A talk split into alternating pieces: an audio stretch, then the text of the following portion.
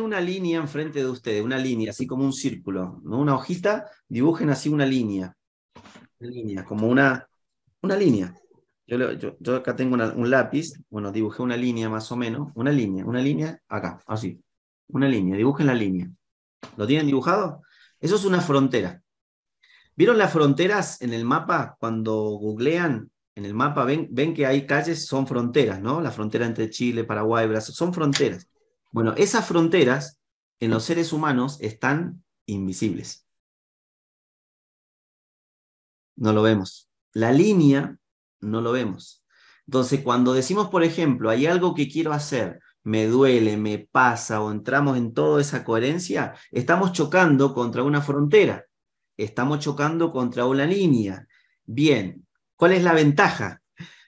Que el coach sí puede ver la frontera.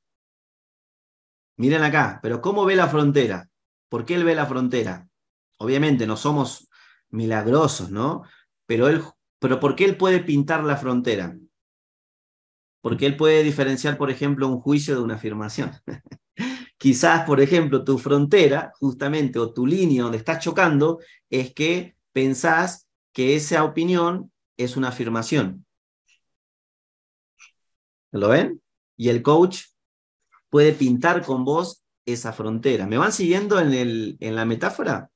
Entonces, cuando vos chocas, es como chocas contra una pared, pero esa pared es invisible, que lo único que hace es dolerte el ser.